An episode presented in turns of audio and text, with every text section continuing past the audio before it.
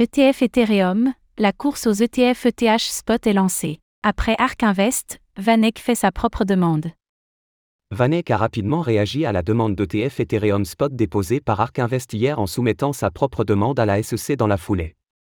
Selon de nombreux analystes, nous pouvons nous attendre à une vague de demandes d'ETF Ethereum au comptant, tout comme nous avons pu l'observer pour les ETF Bitcoin Spot après la première demande initiée par BlackRock.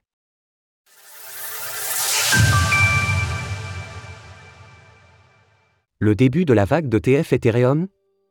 Les ETF, ces fonds négociés en bourse, ne cessent d'occuper l'actualité depuis que le plus grand fonds de gestion au monde, BlackRock, a déposé sa demande d'ETF Bitcoin au comptant auprès de la Security and Exchange Commission, SEC, au mois de juin dernier. Dans la foulée, de nombreuses sociétés spécialisées dans les produits négociés en bourse de premier plan ont émis leurs propres demandes, à l'instar de Bitwiz, WisdomTree, Invesco Galaxy, Fidelity ou encore Valkyrie.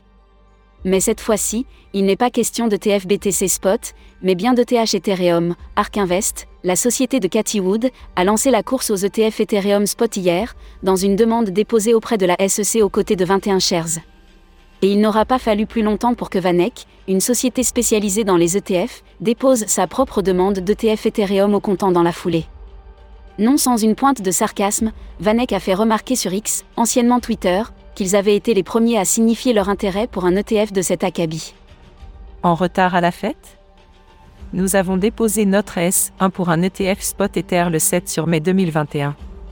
Le S1 mentionné par Vanek correspond à un type de formulaire développant les caractéristiques d'un ETF de manière à le présenter sans pour autant officialiser la demande auprès de la SEC.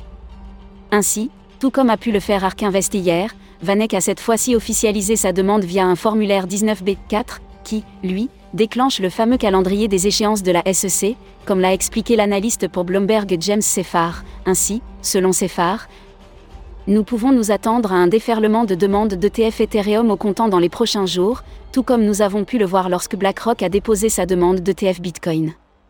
La raison à cela est simple, toutes les demandes d'ETF se retrouvent face au même délai de validation ou de refus.